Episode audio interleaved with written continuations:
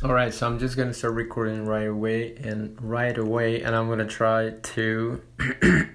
sorry, I'm gonna try to remember as much as I can. Basically, I've been watching um, the series um, Stranger Things, and uh, the other day I was, as always, trying to, like, I was trying to.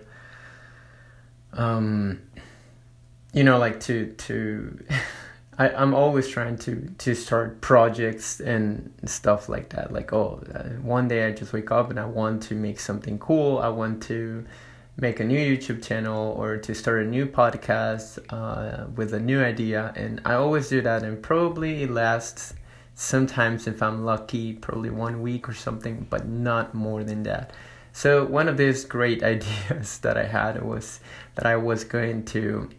I've tried this before, but okay. So I wanted to, um, to kind of like teach English, uh, with a series. So my idea was to go was to go to Netflix to catch some of the conversations uh, from one of the series that I'm watching, which is Stranger Things uh, like to record it into my computer and then to just put the audio in when I was editing the um, the podcast. But of course, as usual, it didn't work. Um, so there's something that's called uh, um, like legal use, or I don't I don't remember. Basically, there's like when you want to use content from other people, like music or I don't know, video clips or just something, there is a it's not a legal thing. It's just a way for you to put stuff from others uh, into your own material. Uh, of course, um, I think that, well, what I've read is that you can't really make money out of those unless, um, yeah, it's just for like educational purposes. And uh, of course it's not like just like you get a little uh, part of something and you just put it in your material and you just are fine. So basically you have to like to like if you get let's say that well some people say i don't know about this and i don't know if, if it's a good idea or, or not. But the thing is that uh, some people would say that um, you get around five six seconds of of you know like from a video or like a song or something and then in order for you to claim that you're using this for educational purpose you also are required to uh, to comment on this thing to take it out of context.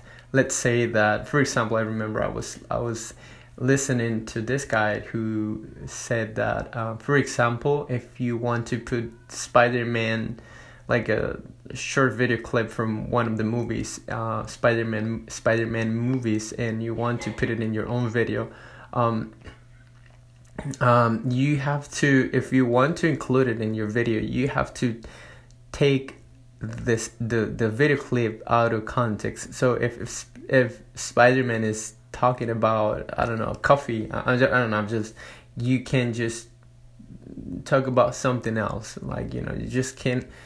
You you put it out of context. Instead of talking about coffee, you can say something else. And also, uh, you have to comment on this. Uh, if you put your voice instead of the audio, also that is a good thing.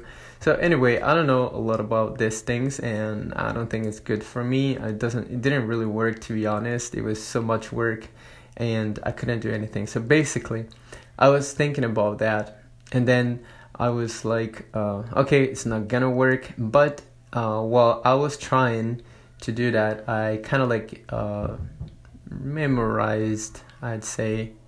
Uh, some phrases that I that I learned from this series, and I think that it's a really good idea to be honest. So here's the thing um, I'm gonna try to just pull out of my mind some of these uh, expressions or words that I can't remember. Uh, and yeah, so that's uh, that's that's exactly what I'm going to do right now.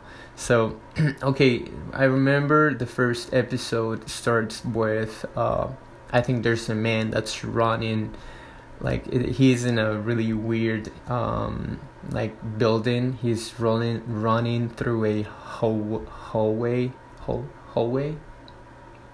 I think that's that's the word uh, and you can notice that he's like really scared and, and he's just running and sweating and super scared.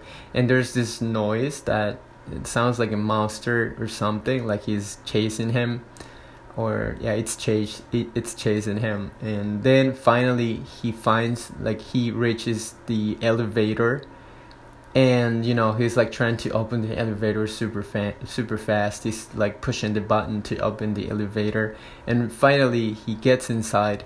But once he's inside he's like he hears the noise like the rolling no growl growling. Yeah the growling. I don't know if it's a noun uh, but he he, uh, he can hear that the monster is close really close. And then he just look up or he looks up and that's the end of the scene and he you just hear like a scream like ah! like totally the monster did something to him. The next scene so there's there are no words but i learned from that uh, scene the word growling like i don't know like a like a monster's sound if that makes sense. Growling. I don't know if it's if i'm gonna i'm gonna use it one day but still that's that's the thing. Um, the, the the next scene basically is like these four kids the main characters in in the whole story uh, they're playing in their basement if i'm not mistaken. They're playing in their basement a um board game. I learned that from my wife by the way. A board game un juego un juego de mesa board game. And um the main main character uh he's like telling the story while he's while they're playing. And oh he mentions i remember this expression uh there's this creature or something and he says he's hungry for blood. Hungry for blood. Hungry for blood. Uh, a shadow grows behind you no, something like that behind you. I don't know. I just don't remember. Uh, another word that I remember when they were playing is the word uh, chamber. In it, a chamber. Chamber is like a place in a castle, like um, security, secure place in a castle, I guess. Uh, also, the word troglodytes, trogloditas. I think that's another word. Um, what else? I remember some other stuff. The Demogorgon. I know that's not a really useful word, but dem- a Demogorgon is like a monster, I believe. Um. So what else? I told ya. I think. I mean, but those those expressions I already know. Um. So uh, they're playing the board game, and then. Uh, uh, the main character's mom, she goes to the basement and she opens the door and he, she says like, "Hey, it's time to go to sleep," and he's not happy, but it's okay. Uh, then they just leave the basement, and I think he tries to argue with his, with his mom, um, something like uh, there's there was an expression he uses, but mom, uh, I'm serious, mom. I mean, that's not new to me. anyway, they leave the house. Um, slice. I, I'm sorry, I'm just getting like. Um, the words are just coming to my mind so whenever i li- remember something i would just pick it out so don't don't scare i'm not crazy okay so they're leaving the house. Uh, I mean, you know, the rest of the other three kids are leaving the house, and uh, one of them is like, "Hey, your sister used to be nice," and then there's expression, but she now she's she's dating this douchebag. Douchebag is like um, tonto, uh, that that stupid guy, douchebag, I guess, and um, then you know like you can see the, the next scene the the other three kids are like just uh, riding their bikes to their homes and one of them tells the there's tells a, another kid uh, race race back to my place like una, unas carreritas hasta mi casa and he says yes blah blah blah. Okay the the, the rest of this of the scene basically is when the, this kid I, I don't remember his name he get lost or he gets lost he get lost he gets lost. And um, and the next day uh, when his mom actually his mom and his brother they're just like in the kitchen or something and she's like looking for him. And she's asking his older brother like hey have you seen him? And he's like uh, no I- i'm not sure because i was working late so i didn't know if he came back home. And she was like seriously and then he explains like um, yeah um, my colleague asked me if I could cover. That's what he says. Asked me if I could cover, and I said yeah. That's what he says.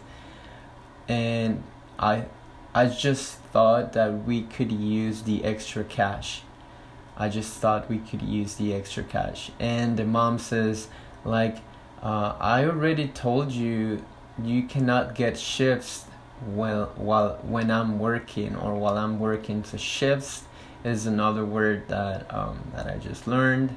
Then she calls, so she's like, uh, she goes to uh, her um, her uh, her little son's room, and he's not there. And then she's like, she she she she start she starts getting uh, like a little bit scared. She calls the other mom, the the main character's mom, or the main kid's mom, and so uh, in one scene you see the main the kids main the main kid uh, with his family mom and, and sister older sister they're on in on at the table they're at the table uh, eating breakfast and um, then uh, the other mom calls his mom and while they're like kind of like fighting because uh, I think he says to his to her sister. No, um, the sister uh,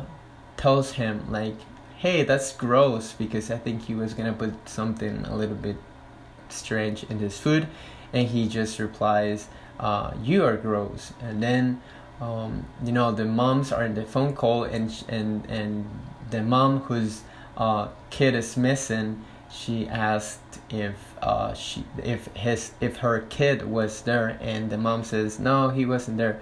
But then the the mom who's asking for his kid um, she hears uh, the other kid's voice and maybe for a second she thinks that oh maybe that's my kid. And she said is is that him back there or something like that. I don't really remember the expression. And she said, "No, no, no, it's not. It's my son." And and then she, the the mom who's looking for his kid, her kid, she's like, uh, "Okay, well, I think maybe he just went early to school."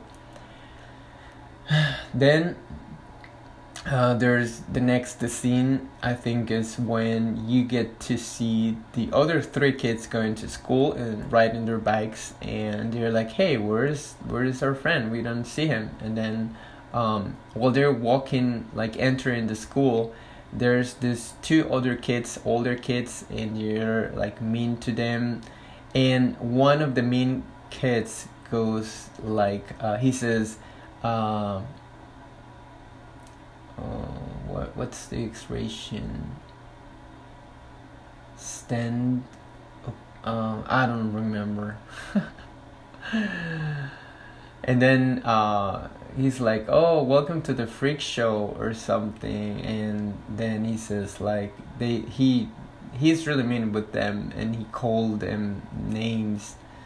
Uh, I think he's one is called frog face well he called one frog face frog face or something like that middle night and the other is toothless because this guy is he has some problem with his teeth and then he says like i already told you that I, that my teeth are coming coming in which is strange coming in i don't know i would say coming out or coming in. I don't know. Anyway, um, then he he asked the other main kid, like the first main kid asked the second main kid, and he and he asked like, um, so wh- which one would you think is the best or something? And then the the other main guy says like, oh, I would I would go for toothless or something. I don't know. So sorry if, if that doesn't make any sense. I'm just remembering. Um, then, oh yeah, there are many other stuff, but I think I'm already tired of talking. So that's gonna be the end of this episode. Goodbye.